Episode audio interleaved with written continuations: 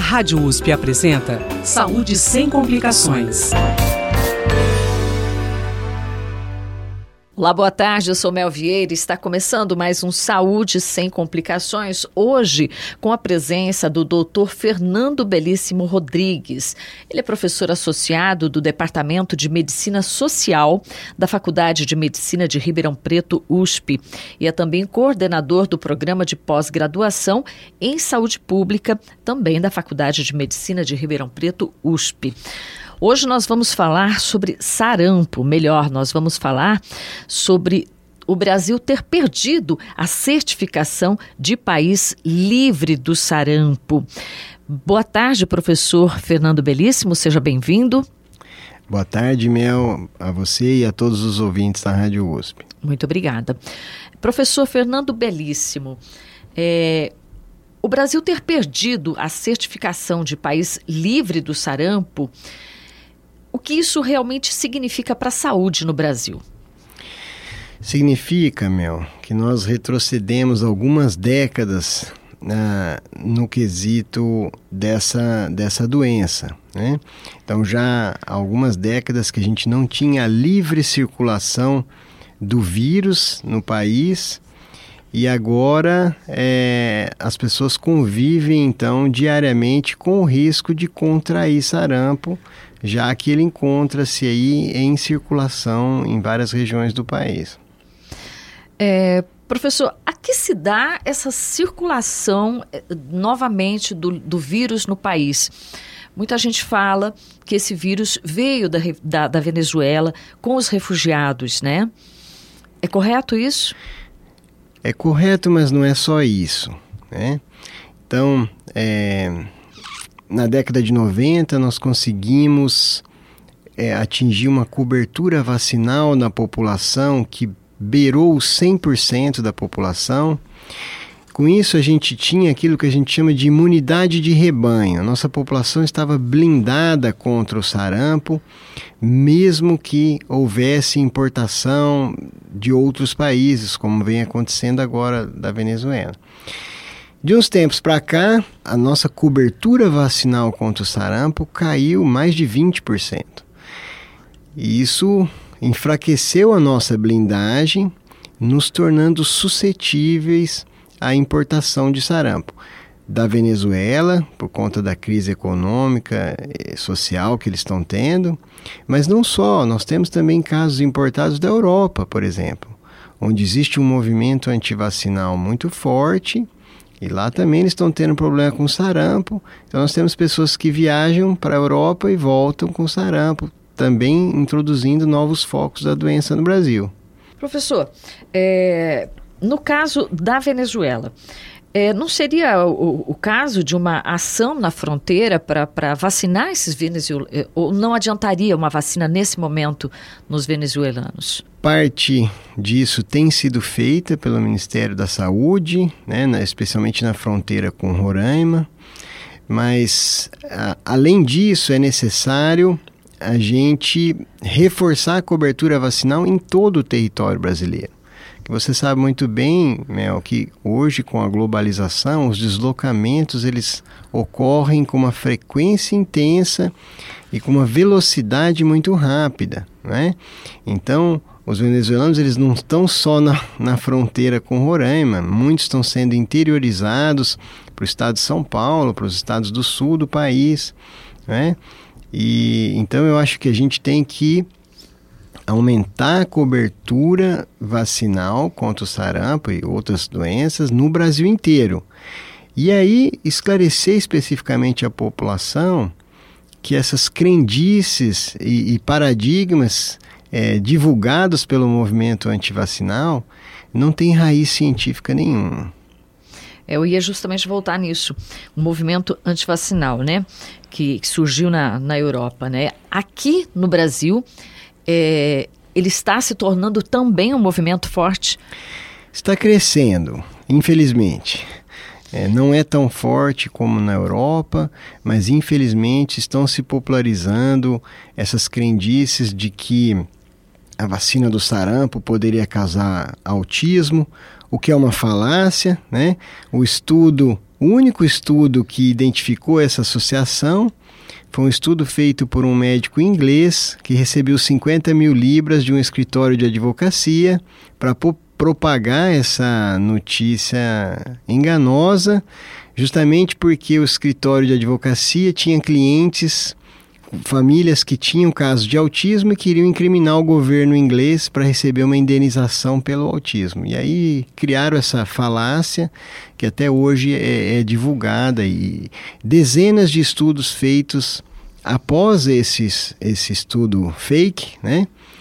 Então não existe só fake news, tem também fake science, né? Após esse estudo falacioso, dezenas de outros estudos o desmentiram Porém, algumas pessoas insistem em acreditar nessa bobagem. Né? Pais também deixam de vacinar por falta de informação? Ocorre também. Né? É, nesse sentido, meu, é interessante a gente comentar que nós estamos pagando o preço da efetividade das vacinas. Então, no tempo em que o sarampo graçava, eles, as pessoas tinham medo do sarampo. As pessoas tinham conhecido pessoas que morreram de sarampo. As pessoas tinham conhecido pessoas que tinham ficado sequeladas mentalmente por encefalite por sarampo. Hoje isso é tão raro, graças à efetividade da vacina, que as pessoas têm medo da vacina. Mas o que elas não. A informação que lhes falta é que a doença é muito, muito, muito, muito mais perigosa do que a vacina. Mas não tem termos de comparação. Né? Então o, o, sarampo ele, ele leva à morte, né? Quando não, ele pode deixar sequelas, né? A sequela mais grave é a, a encefalite, professor. Existem outras sequelas causadas pelo sarampo? É, é, de fato, assim, o sarampo é uma doença de gravidade muito variável. Né? Ele pode produzir desde uma doença febril, benigna, que se resolve espontaneamente, até casos de pneumonite viral, que leva à insuficiência respiratória, internação em UTI, ventilação mecânica, e também os casos de encefalite, que são os mais temidos, porque quando não matam, eles podem deixar sequelas para o desenvolvimento neurológico, psicológico, motor, né? Que, que, que, são, que são as sequelas mais temíveis aí do, do sarampo. Mas é importante deixar claro que é uma doença que tem uma letalidade considerável, quer dizer, é uma doença que pode, em última análise, matar. É, professor Fernando, eu gostaria que o senhor falasse para a gente como o sarampo se manifesta, né? quais são os sintomas do sarampo. Inicialmente, a pessoa desenvolve febre, depois ah, aparece cefaleia, né? dor de cabeça, dores pelo corpo, manchas, né? Essas manchas, elas têm uma característica específica que, que lhe é peculiar, né? E quando tudo evolui bem, fica só nisso. Lembra até um, um quadro de dengue na sua forma clássica, né? E, mas o perigo é quando sobrevém, então, tosse, falta de ar, que aí pode ser um sinal de que o, vírus está acometendo o pulmão, né? Ou então, quando a dor de cabeça se torna muito intensa e a pessoa vem a desenvolver convulsões ou confusão mental, que aí é um indício da, da encefalite. É, eu não disse também, mas na forma branda também é muito comum a ocorrência de conjuntivite, né? Então os olhos ficam bem avermelhados, isso também é uma manifestação típica das formas mais brandas da doença. É, professor, é, em casos de, de morte, né, é, ou em casos de sarampo mais grave, é, existe uma, uma idade assim que, que pode que o sarampo atinja com maior gravidade? Idosos, crianças ou não? Olha, o sarampo é especialmente grave para as crianças abaixo de 5 anos, especialmente aquelas com estado nutricional ah, abalado, comprometido. Mas ah, as pessoas que conviveram com, em épocas em que a doença era era mais abundante, contam também de casos graves vistos em diversas faixas etárias. O risco aparentemente é maior nessa população de menor idade, mas não quer dizer que, ele, que o sarampo seja uma doença necessariamente benigna quando acomete pessoas adultas ou, ou em outras faixas etárias. Nos idosos, você citou, é muito raro o idoso ter sarampo, porque, na verdade, a maior parte dos idosos de hoje são sobreviventes das epidemias de sarampo do passado. Então, é, aqueles que tiveram sarampo grave morreram, outros sobreviveram e se imunizaram, né? Então é muito difícil encontrar um idoso hoje suscetível ao sarampo. No caso de, de uma pessoa contrair o sarampo, né? Qual que é a forma de tratamento? Olha, o tratamento é basicamente sintomático. Não existe uma medicação que controle a multiplicação do vírus. Né? Então, o tratamento é feito com analgésicos, anti-inflamatórios e, nos casos graves, com o suporte, né? o suporte ventilatório, hemodinâmico, que é próprio das unidades de terapia intensiva. Né? Professor Fernando, é, o senhor falou aí de uma imunização natural, né? Que vem dessas pessoas que, os mais idosos lá, né? Que tiveram sarampo, sobreviveram ao, ao sarampo, né? É, comparando, tá? Uma, uma pessoa que, que tome a vacina e uma pessoa que, que tem a imunização natural. Né? Comparando, é, qual a chance de adquirir o sarampo ou de reagir bem à doença? Olha, é, com a imunização natural, não há casos de recorrência do sarampo descritos. Quer dizer, uma vez que você tenha tido a doença, você fica imunizado permanentemente contra ela. Com a imunização artificial, que é aquela produzida pela vacina, a gente tem uma imunização que varia de 92 a 97% das pessoas. Né? A vacinação requer duas doses e por mais que ela seja uma vacina muito efetiva, não é tão efetiva quanto a imunização natural. Né?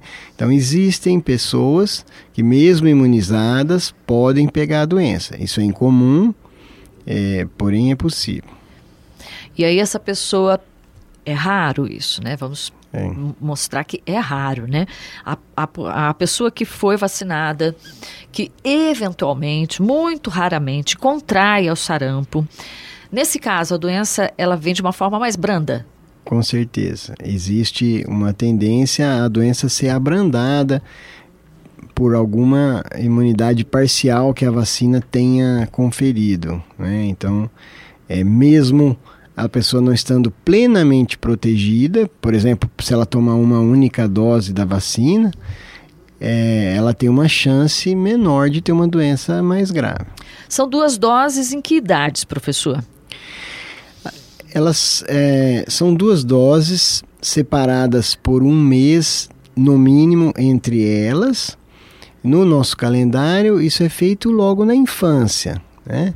É, eu não sou pediatra, mas se eu não me engano, a primeira dose é aos 12 meses e a segunda dose aos 15 meses.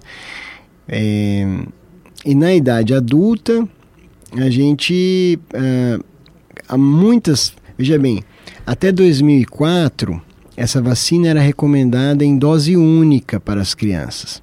Então, aquelas pessoas que nasceram antes de 2004, muitas delas tomaram uma única dose.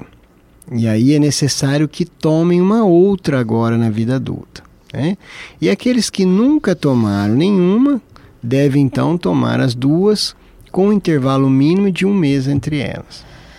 Professor, é, isso que o senhor está falando para a gente, a gente não vê. Antigamente nós tínhamos, né, logicamente, devido ao número, né, maior de doenças, né, não só para o sarampo, né, número maior de doenças, as pessoas tinham medo, né, porque viam casos de morte, casos de, de sequelas graves, né.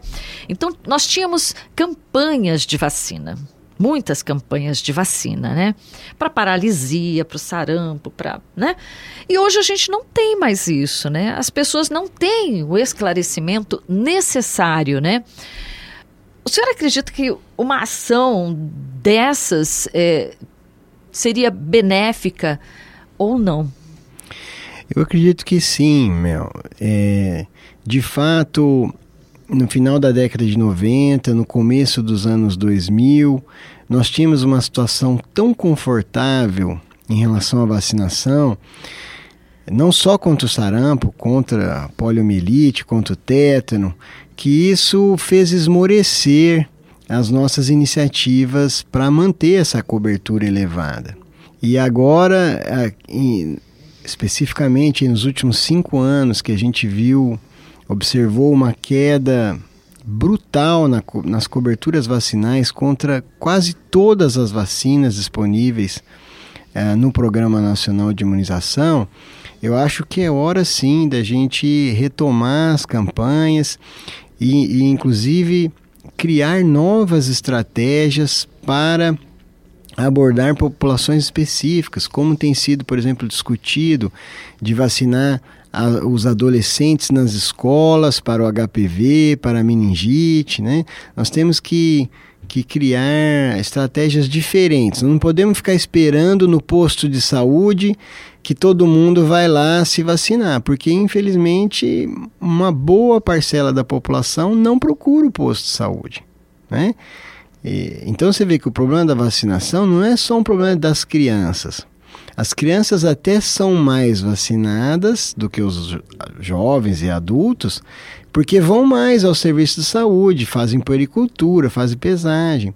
Mas nós temos hoje vacinas para todas as faixas etárias. E muitas das pessoas, adolescentes, adultos, jovens, não sequer passam perto de um serviço de saúde. Essas pessoas estão então à margem da, das vacinas que o SUS lhes oferece. O senhor falou de vacinação em escola, e eu me lembrei um pouquinho antes do, do senhor comentar isso, que é, por conta do, do, sarampo mesmo, né? Outro dia nós conversávamos, eu conversava com as minhas filhas, e, e eu me lembrei que quando eu estava na, na infância, lá na escola, a gente chegava e ninguém avisava nada. A criança chegava na escola e já tinha lá um mutirão de vacinação. E era um revólver feroz, né? E todo mundo. E, e, foi a partir daí que eu acho que começou o controle, né? Porque eu já não sou assim tão jovem, né?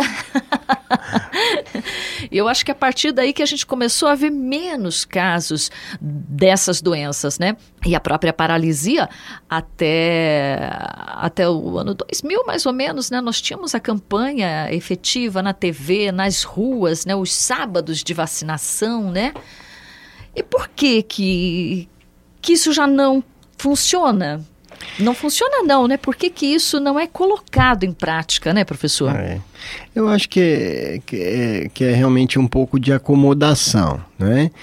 É, agora, existe, é importante você colocar essa questão da vacinação mandatória, né?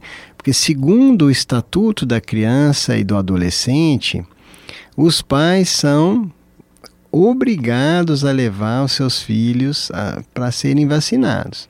Então, há casos no Brasil, é, eu tenho conhecimento de pelo menos dois casos no Rio Grande do Sul, em que os pais se recusaram a, a, a levar seus filhos para serem vacinados e houve uma ação do Ministério Público, o pessoal que trabalha aí na, na vara da infância e da juventude, e, e esses pais foram processados então por negligência em relação aos seus filhos, né? É, é, é, como se fosse uma espécie de maus tratos, né? Estão privando os seus filhos de um bem que é ofertado pelo poder público e que, em última análise, pela lei brasileira, é compulsório. Então, aqueles pais que, que recusarem ou que não levarem é, propositalmente seus filhos para serem vacinados, eles podem ser responsabilizados perante, perante a lei brasileira. Professor, a gente fala desse surto de sarampo no Brasil, a gente pensa logo em Roraima, né? É, outros estados também estão sendo atingidos por casos de sarampo? Sim, o sarampo, meu, é uma doença de altíssima transmissibilidade. Altíssima.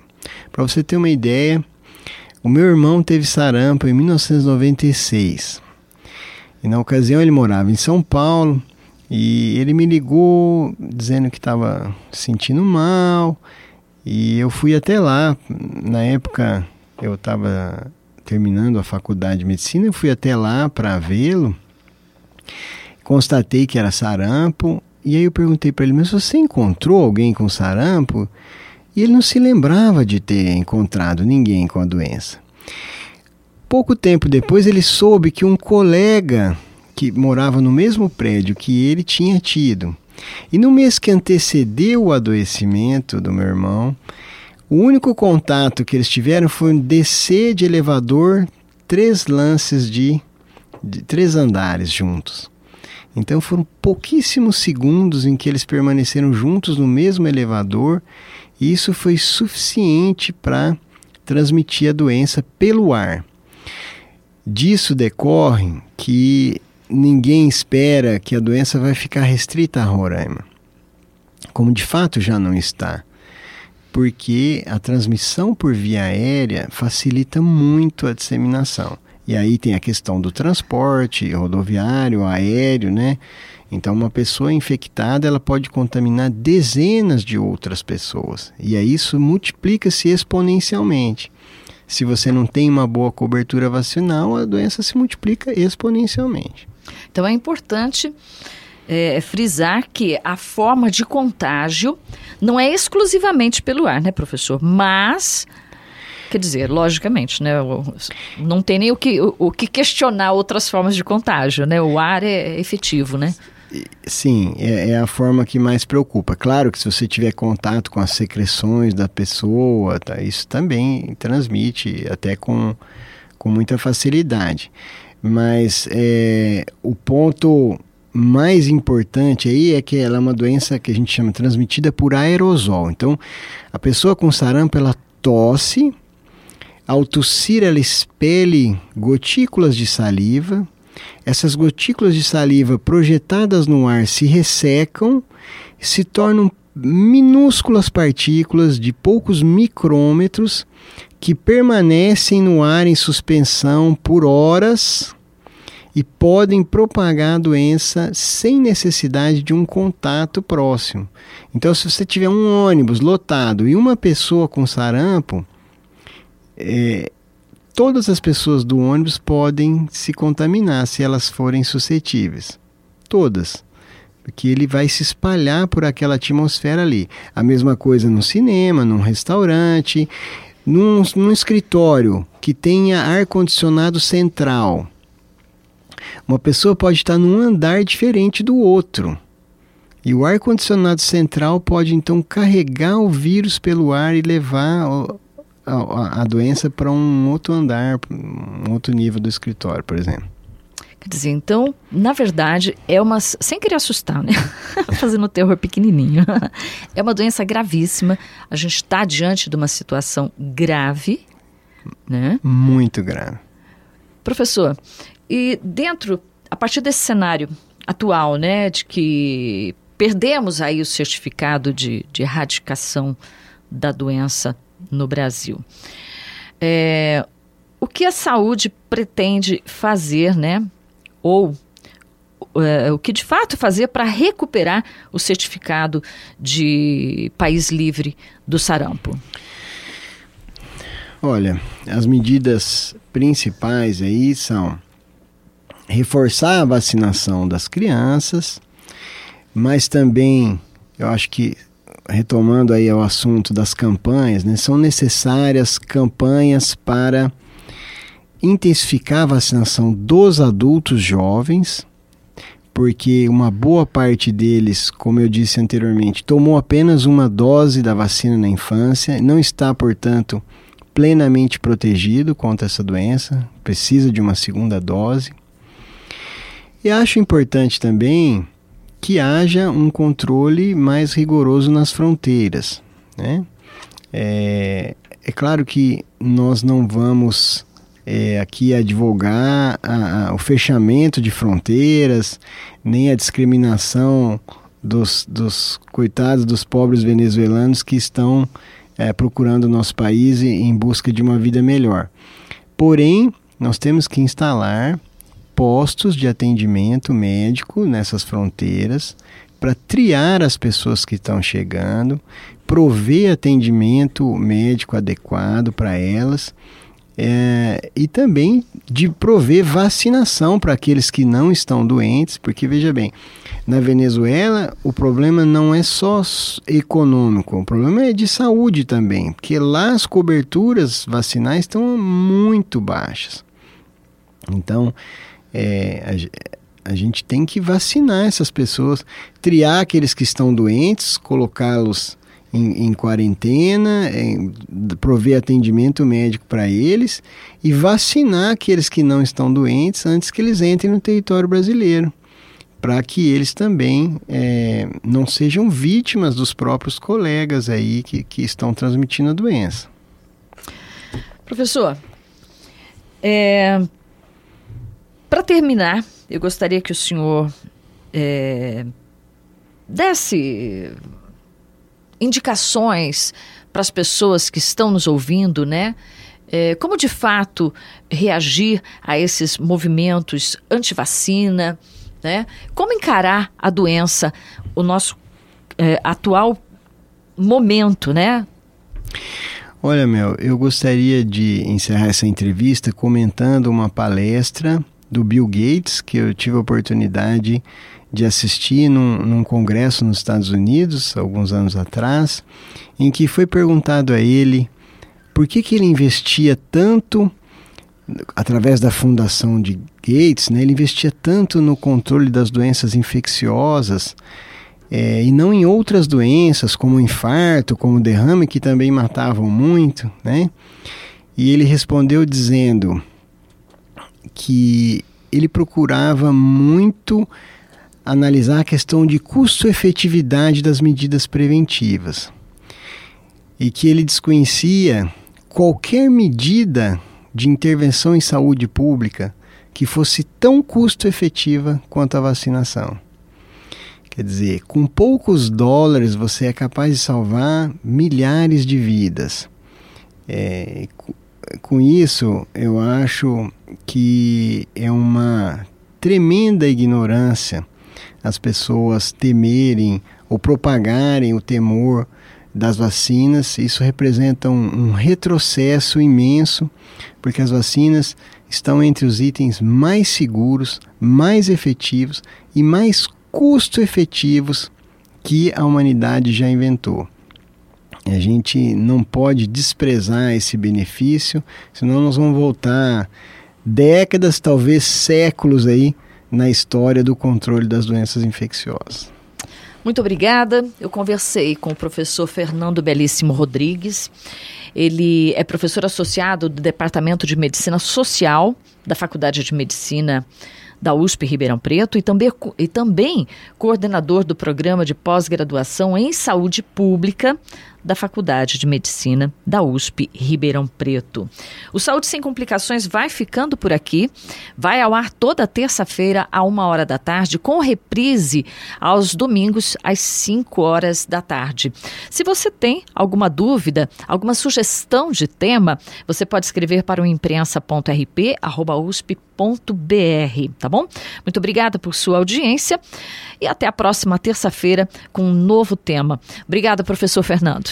Muito obrigada, Mel, pela oportunidade de conversar com você e divulgar essas informações. Saúde sem complicações. Produção e apresentação Rosemel Vieira. Trabalhos técnicos Mariovaldo Avelino e Luiz Fontana. Direção Rosimeire Talamone. Apoio IEARP.